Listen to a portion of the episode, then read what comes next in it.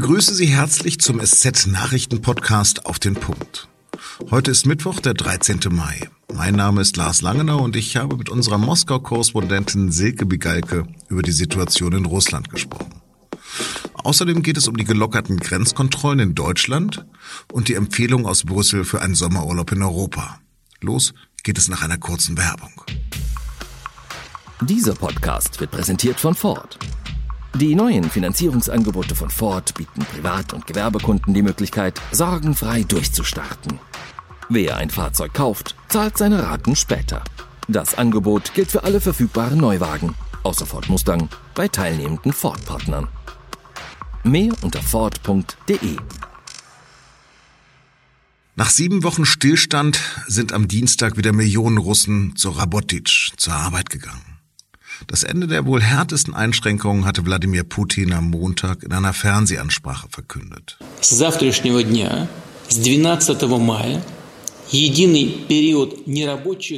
Allerdings steigen die Corona-Neuinfektionen weiter. Russland liegt mit mehr als 230.000 nachgewiesenen Fällen nach den USA jetzt weltweit auf Platz zwei. Selbst den Kreml hat Covid-19 erreicht. Am Dienstag kam Putins Pressesprecher ins Krankenhaus. Ende April waren erst der Ministerpräsident und vor einer Woche dann die Kulturministerin an dem Virus erkrankt. Wie sich das Virus zwischen St. Petersburg und Wladiwostok ausgebreitet hat und wie sich Putin als Krisenmanager schlägt, dazu habe ich mit Silke Bigalke telefoniert. Silke, du bist ja selbst in Hausarrest. Was darfst du überhaupt noch machen? Ich darf aus meiner Wohnung heraus, wenn ich einen guten, triftigen Grund dafür habe, zum Beispiel wenn ich in den Supermarkt gehen muss, um Essen zu kaufen, dann darf ich in den nächstgelegenen Supermarkt gehen. Wenn ich einen Hund hätte, dürfte ich den ums Haus führen, allerdings in einem Radius von 100 Metern maximal. Also es gibt hier strengere Ausgangsregeln als beispielsweise in Deutschland oder es sie in Deutschland gegeben hat. Spazieren gehen dürfen wir hier nicht, joggen dürfen wir hier nicht. Ähm, wenn wir mit der Metro oder mit dem Bus oder mit dem Taxi irgendwo hinfahren möchten, zum Beispiel zum Arzt oder manche Menschen, die unentbehrlich sind auf der Arbeit, dürfen auch immer noch zur Arbeit fahren, müssen die vorher im Internet eine Erlaubnis beantragen und dafür allerlei Daten eingeben und dann bekommen sie einen Code zugeschickt, den die Polizei dann auf der Straße auch kontrolliert und äh, im, im Staatsfernsehen werden dann diese Polizeistreifen auch gezeigt und gezeigt, was passiert, wenn jemand sich zu weit von seiner Wohnung wegbewegt hat. Die Zahl der Infizierten ist in Russland auf einen Rekord gestiegen. Wie ist denn die Zahl der Infizierten verteilt?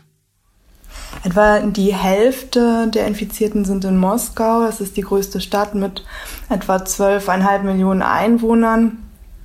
Und inzwischen ist zwar jede Region betroffen, aber die meisten sind im westlichen Teil Russlands, also da, wo die großen Städte sind, St. Petersburg und Moskau und der Teil, der näher an Europa ist sozusagen. Wie schnell hat Russland denn reagiert? Also Russland hat relativ früh reagiert, indem es Grenzen geschlossen hat. Also zuerst die Grenze nach China, dann die Grenzen zu anderen Ländern. Es hat ähm, Einreisen beschränkt. Aber anfangs war das ganz klar so, dass der Kreml das Virus als etwas dargestellt hat, das von außen kommt und mit dem andere Länder Probleme hat. Und äh, Putin hat immer wieder betont, dass hier alles unter Kontrolle sei. Und erst ja, Ende März hat sich das geändert. Ende März hat sich Putin zum ersten Mal dann in einer Ansprache an die Bevölkerung gewandt und die einzige Idee, die er da hatte, war, allen arbeitsfrei zu geben und zu sagen, bleibt zu Hause und geht nicht zur Arbeit. Und ähm, das hat er dann immer wieder Woche um Woche oder Monat um Monat verlängert bis jetzt letzten Montag. Also Homeoffice ist nicht so angesagt.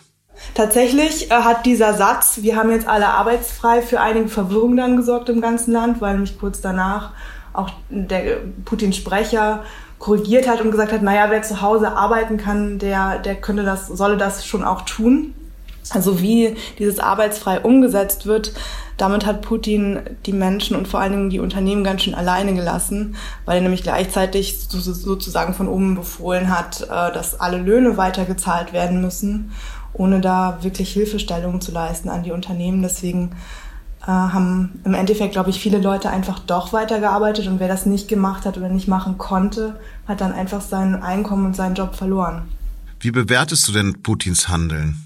Putin hatte anfangs ähm, spürbar keine Lust, sich mit diesem Problem auseinanderzusetzen. Die erste Ansprache, da wirkte er sehr unengagiert.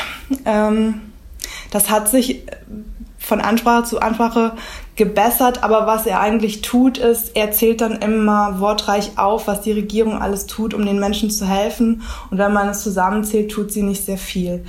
Putin kann im Prinzip alles bestimmen und von oben diktieren, wie zum Beispiel arbeitsfrei für alle. Aber das auszuführen und die Konsequenzen zu tragen, das überlässt er dann immer den Gouverneuren. Und dazu muss man auch sagen, dass die hier einfach nicht gewohnt sind, Entscheidungen zu treffen. Also viele dieser Gouverneure sind vom Kreml damals in die Wahlen geschickt worden und dann hat auch Moskau sozusagen dafür gesorgt, dass sie diese Wahlen gewinnen. Das sind also Technokraten, die, die gewöhnt sind zu erraten, was der Kreml sich wünscht und dann sozusagen Befehle auszuführen.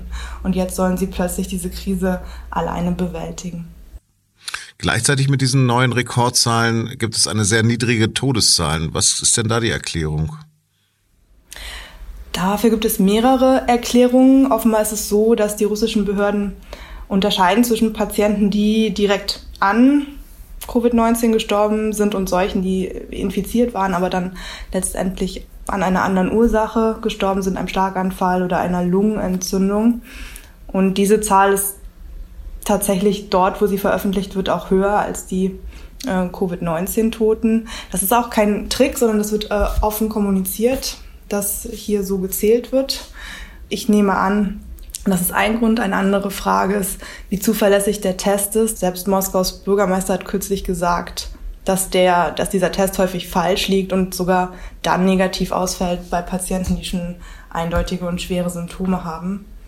Und dann kann es auch sein, dass es einige Zeit dauert, bis, bis alle Covid-19-Toten in die landesweite Statistik aufgenommen werden und wir dann einen Anstieg mit ein bisschen Verzögerung in, in ein, zwei Wochen sehen. Was erfährt man denn ansonsten über die Situation in den Krankenhäusern?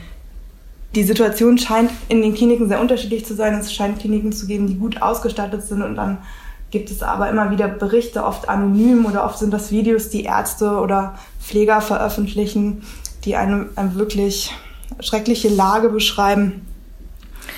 Sie sagen, dass sie kein, keine Schutzkleidung haben, keine Masken haben, dass Kollegen krank sind und trotzdem weiterarbeiten müssen, dass sie nicht getestet werden. Und äh, inzwischen sind wirklich eine, eine relativ große Zahl an Kliniken unter Quarantäne gestellt worden. Das heißt, sie werden einfach abgeriegelt, kein Patient darf mehr rein, kein Patient darf mehr raus und auch äh, kein Mitarbeiter darf mehr rein oder raus. Und dann müssen sie dort eben zwei Wochen gemeinsam zusammen ausharren und der Großteil wird natürlich krank.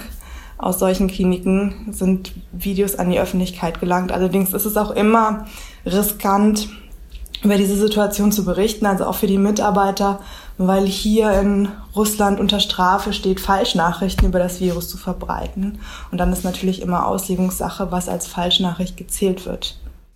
Und das ist dann strafbar?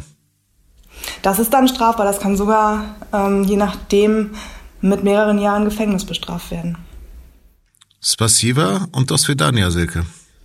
Ja, VK, danke.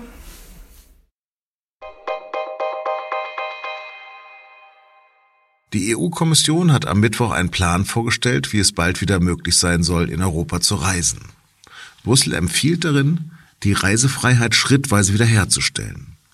Als erstes sollen die Reisebeschränkungen zwischen den Ländern wegfallen, bei denen die Infektionen in einer ähnlich guten Lage sind. Hotels und Ferienparks sollen aber neue, strenge Hygiene- und Sicherheitsanforderungen erfüllen. An den deutschen Grenzen sollen die Kontrollen in der Nacht zum Samstag schrittweise gelockert werden. Laut Innenministerium enden die Kontrollen zunächst an der Grenze zu Luxemburg.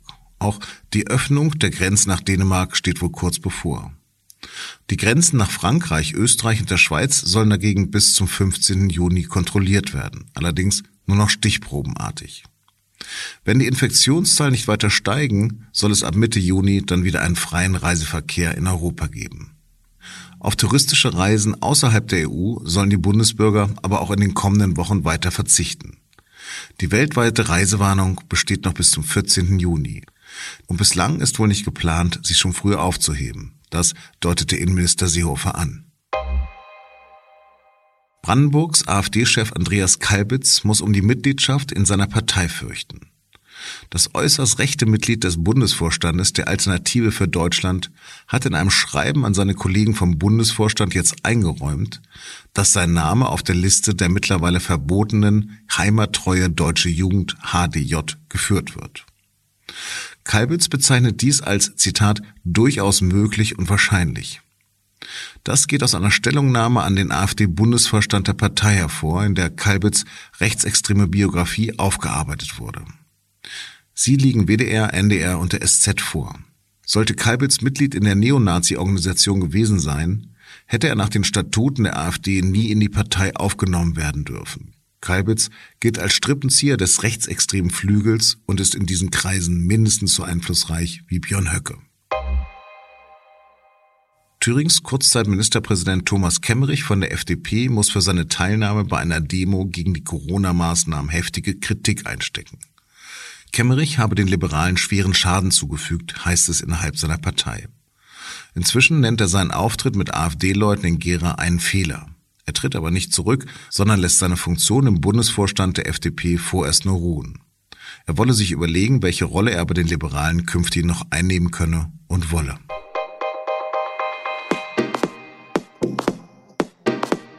Seit Beginn der Corona-Beschränkungen arbeiten wir gemeinsam mit Ihnen, unseren Hörern, an einem kollektiven Tagebuch der Krise. Wie kommen wir gerade klar? Wie hat sich unsere Stimmung verändert?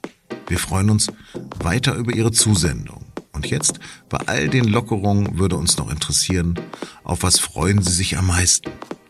Und welches Stück Normalität vermissen Sie stark und hätten es am liebsten sofort zurück? Schreiben Sie uns auf sz.de-kollektives Tagebuch oder per WhatsApp. Die Nummer finden Sie in den Show Notes. Das war auf dem Punkt. Redaktionsschluss war 15 Uhr. Bleiben Sie gesund und solidarisch und uns gewogen.